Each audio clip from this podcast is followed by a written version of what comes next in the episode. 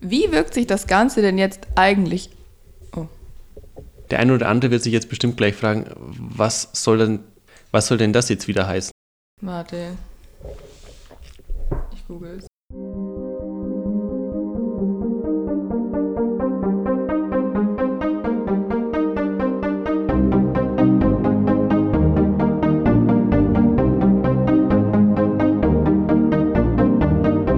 Zusammen und herzlich willkommen zu unserem Science Sunday Winter Special. Heute geht es hauptsächlich um die Chemie im Winter. Und falls ihr euch jetzt fragt, was genau denn im Winter oder was genau der Winter mit Chemie zu tun hat, da gibt es einiges. Und zwar hilft uns Chemie vor allem dabei, die Probleme, die wir im Winter gerade durch die Kälte haben, zu lösen und für uns angenehmer zu machen. Eine besonders wichtige Sache, die auch für unsere Sicherheit sorgt, ist dabei Streusalz. Jeder kennt das, ähm, sobald es kalt wird, sobald die Temperaturen unter den Gefrierpunkt sinken, fahren auf den Straßen die Streufahrzeuge, die entweder Salz oder Schotter verteilen. Aber warum genau sollte man jetzt Salz verteilen? Das handelsübliche Streusalz, das man benutzt, besteht zum Großteil aus Koch- oder Steinsalz. Also genau die Art von Salz, die man auch in der Küche zum Würzen und zum Kochen benutzt. Genauer gesagt Natriumchlorid. Zusätzlich kann es natürlich noch Nebenminerale wie Calciumsulfat, Magnesiumsulfat oder Ton enthalten. Schauen wir uns mal die Wirkungsweise an. Dahinter steckt das Prinzip der Schmelzpunkterniedrigung. Der eine oder andere wird sich jetzt bestimmt gleich fragen, was soll denn das jetzt wieder heißen? Grundsätzlich beschreibt die molare Schmelzpunkterniedrigung das Phänomen, dass der Schmelzpunkt von einer Lösung niedriger ist, wenn etwas in ihr gelöst ist, im Vergleich zur reinen Flüssigkeit. Der Schmelzpunkt von einem Stoff gibt eben genau an, wann ein Stoff von seiner festen Phase in die flüssige Phase übergeht. Bei reinen Stoffen kann man den Schmelzpunkt auch mit dem Gefrierpunkt gleichsetzen, also genau dem Punkt, an dem ein Stoff von seiner flüssigen Phase in die feste Phase übergeht. Bei Wasser wäre es zum Beispiel genau der Punkt, an dem es gefriert, also bei etwa 0 Grad Celsius. Da der Gefrierpunkt jeweils genau um 1,86 Grad sinkt, wenn man ein Mol eines Stoffes in einem Kilogramm Wasser löst, nennt man in der Chemie die dazugehörige Temperatur auch die molare Gefrierpunktserniedrigung. Der Gefrierpunkt sinkt nun jeweils genau um 1,86 Grad, wenn man ein Mol eines Stoffes in einem Kilogramm Wasser löst. Ein Mol steht dabei einfach für eine gewisse Anzahl von Molekülen oder Teilchen, die von einem Stoff vorhanden sind. Ursprünglich wurde der Begriff Mol ins Leben gerufen, um eine Einheit zu halten, mit der man rechnen oder Angaben machen kann. Um genau zu sein, entspricht ein Mol 6,022 mal 10 hoch 23 Teilchen oder Molekülen. In der Chemie nennt man daher die dazugehörige Temperatur auch die molare Gefrierpunktserniedrigung. Dieser Effekt ist übrigens komplett unabhängig von der Art des gelösten Stoffes. Aber was genau für eine Rolle spielt das jetzt beim Salzstreuen? Kommen wir wieder zurück zu unserem Streusalz, dem Natriumchlorid. Wie der Name nun schon verrät, handelt es sich um ein Salz, was so viel bedeutet wie, dass die Verbindung Natriumchlorid ionisch aufgebaut ist. Sie liegt also in einer Art Kristallstruktur vor, die aus den positiv geladenen Natriumteilchen und den negativ geladenen Chloridteilchen besteht. Gelangt nun Natriumchlorid in eine wässrige Lösung, löst sich diese Kristallstruktur auf und die geladenen Ionen verteilen sich in der Lösung. Dementsprechend gibt es auch eine doppelt so hohe Schmelzpunkterniedrigung, als wenn sich das komplette Natriumchloridmolekül in der Lösung verteilt oder gelöst hätte. Wie wirkt sich das Ganze denn jetzt eigentlich auf unsere Umwelt aus und wie verhindert es denn dann letztendlich, dass wir im Winter auf den Straßen nicht ausrutschen? Wenn jetzt also Schnee zum Beispiel auf der Straße oder auf dem Gehweg liegt, dann befinden sich Eis und Wasser immer in einem Gleichgewichtszustand zwischen den Aggregatzuständen fest und flüssig. Das heißt, es ist auch bei Minusgraden immer ein bisschen flüssiges Wasser vorhanden. In diesem Wasserfilm lösen sich dann sofort die Ionen des Salzes, also des Natriumchlorids, und bilden einen Störfaktor. Dieser Störfaktor sorgt dann dafür, dass es nicht zu einem erneuten Zusammenschluss zur kristallinen Struktur des Wassers, in dem Fall Eises, kommen kann. Dazu kommt, dass in der Anwesenheit von Salz das Wasser nicht wieder gefrieren kann. Das Streusalz verhindert also vor allem das erneute Gefrieren von dem zuvor gebildeten Schmelzwasser. Da aber an der Grenzfläche von der Eis-Salz-Lösung immer weiter Eis schmilzt, was nicht wieder gefrieren kann, löst sich das Eis einfach langsam komplett auf. Tatsächlich kann man schon bei ungefähr minus 21 Grad Celsius diesen Effekt beobachten. Nach dem Bestreuen von dem Eis mit genügend Streusalz entsteht letztendlich eine Lösung von Salz in Wasser, die einen niedrigeren Schmelztemperatur als das reine Eis aufweist und auch bei tieferen Temperaturen flüssig bleibt. Aber hat das Streusalz dann auch andere Auswirkungen auf die Umwelt? Tatsächlich hat Streusalz sogar einige Nachteile auf die Umwelt. Und zwar ist es so, dass das Salz mit dem Schmelzwasser in den Boden sickert, wodurch es dann für negative Auswirkungen auf die Bodenstruktur sorgt. Es greift dabei auch die Vegetation an und besonders betroffen sind davon zum Beispiel auch Pflanzen, die am Rand von der Straße oder so gepflanzt wurden.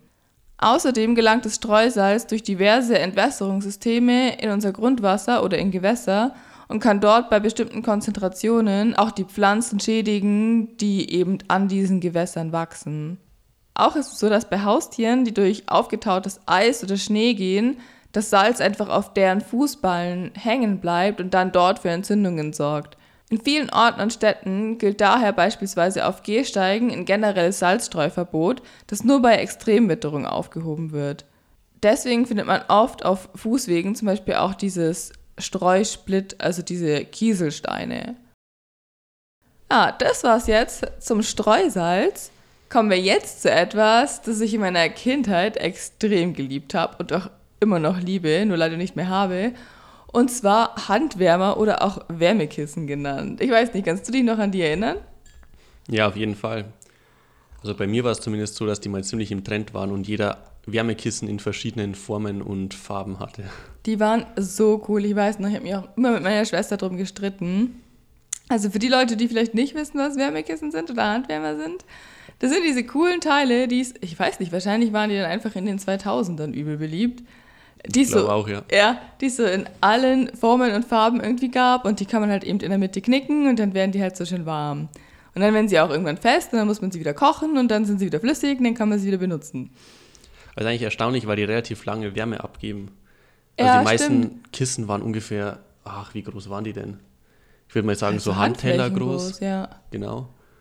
Und wenn man die einmal geknickt hatte und die fest wurden, ich schätze mal, die haben sicher für eine Dreiviertelstunde oder so Wärme abgegeben. Aber wenn nicht sogar länger. Also ich weiß nicht, vielleicht ist mein Gedächtnis auch ein bisschen getrübt, weil es ist schon ein bisschen her. Und ja. ich weiß noch, ähm, es war dann mal so, dass ich weiß nicht mehr warum, habe ich mich draufgesetzt oder keine Ahnung was. Auf jeden Fall ist dieses Ding halt ausgelaufen. Und ich glaube, meine Mama hat einfach so die Krise schlecht hinbekommen, weil die halt auch nicht wusste, was da drin ist und so. Und keine Ahnung, also gerade früher, früher, jetzt nicht mehr in unserem Zeitalter oder so, aber wurde ja auch, keine Ahnung, voll viel noch mit Quecksilber oder sonst irgendwie sowas gemacht und ja, keine Ahnung, das war endlustig, weil, äh, wie wir jetzt erfahren werden gleich, ähm, die Teile sind nicht wirklich giftig sie sind fancy und cool, aber nicht giftig. Ja. Okay. Ich will jetzt auch nicht sagen, sie sind gar nicht giftig und am Ende. Auf jeden Fall, es war sehr lustig, weil, ja. Ich habe auch immer versucht, das Plättchen zu knicken, ohne dass das Kissen aktiviert wird.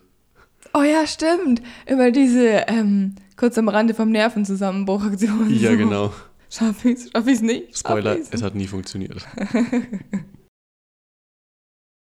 Okay, also schauen wir uns einfach mal genauer an, wie denn die Wärmekissen jetzt funktionieren.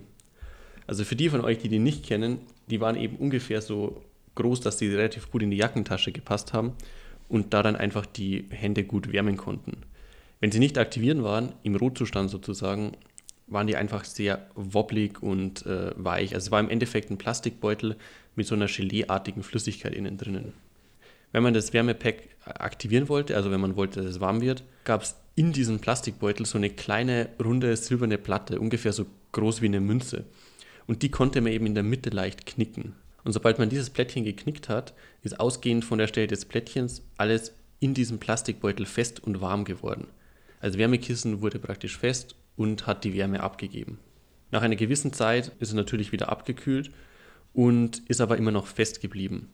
Wenn man das Ganze also wiederverwenden musste, dann konnte man die entweder in einem Topf mit heißem Wasser für ungefähr 10 Minuten kochen und hat sehen können, dass der Inhalt langsam wieder flüssig wird. Und ich glaube, es gab sogar Modelle, die man in die Mikrowelle legen konnte. Das ging dann meistens ein bisschen schneller als im Kochtopf. Wir hatten keine Mikrowelle. Ja, wir auch nicht, deshalb. das habe ich nur bei Freunden gesehen. Ich habe davon gehört. genau. Oder um das Ganze mehr zu unterstreichen, ich habe sogar davon gelesen. Uh, oh, fancy. Du konntest damals schon lesen, krass. Schauen wir uns das Ganze doch jetzt mal auf der Chemieebene an. Das Geheimnis liegt nämlich in einer ziemlich simpel aufgebauten, leicht löslichen chemischen Verbindung mit dem Namen Natriumacetat-Trihydrat. Klingt jetzt ziemlich fancy, ist im Endeffekt einfach das Natriumsalz der Essigsäure und liegt als Verbindung als sogenanntes Salzhydrat vor. Das bedeutet, in das Kristallgitter der Substanz, also von dem Natriumacetattrihydrat, sind neben Natrium- und Acetationen auch Wassermoleküle eingebaut.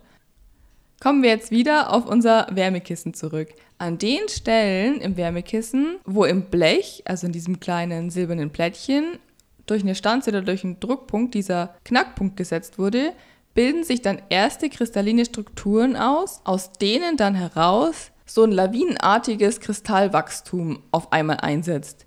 In der Chemie spricht man dabei auch oft von Impfkristallen. Sobald quasi ein Kristall gebildet wurde, kann das gesamte Kristallwachstum auch extrem beschleunigt werden.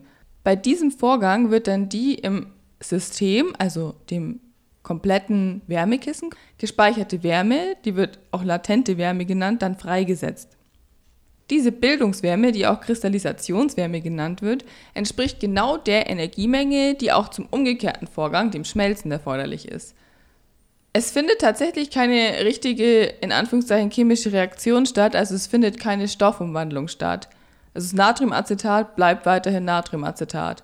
Es ändert sich lediglich die Struktur davon. Wenn man das Wärmekissen dann wiederverwenden will, muss man es ja wieder erhitzen oder kochen, wie Max vorhin schon erklärt hat.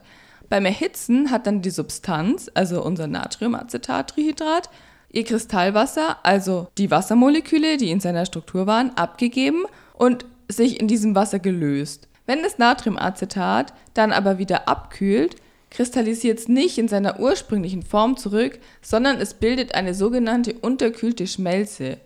Behandelt man diese Schmelze dann vorsichtig, das ist quasi der Ausgangszustand von diesem Wärmekissen, dann passiert tagelang einfach nichts. Also es ist quasi wie in so einem scheintoten Zustand. Wissenschaftler nennen das auch metastabil. Erst wenn man dann dieses Metallplättchen wieder knickt, wird der Prozess quasi wieder gestartet und es bildet sich wieder dieses Salzhydrat aus. Und das ist eigentlich auch schon die ganze Chemie dahinter. Könnte man es auch anders aktivieren? Ich meine, mit dem Plättchen setzt man auch diese Kristallisationskeime. Würde es auch funktionieren, wenn man irgendwie stark draufschlägt oder so? Also Abgesehen davon, dass man wahrscheinlich das Kissen kaputt machen würde.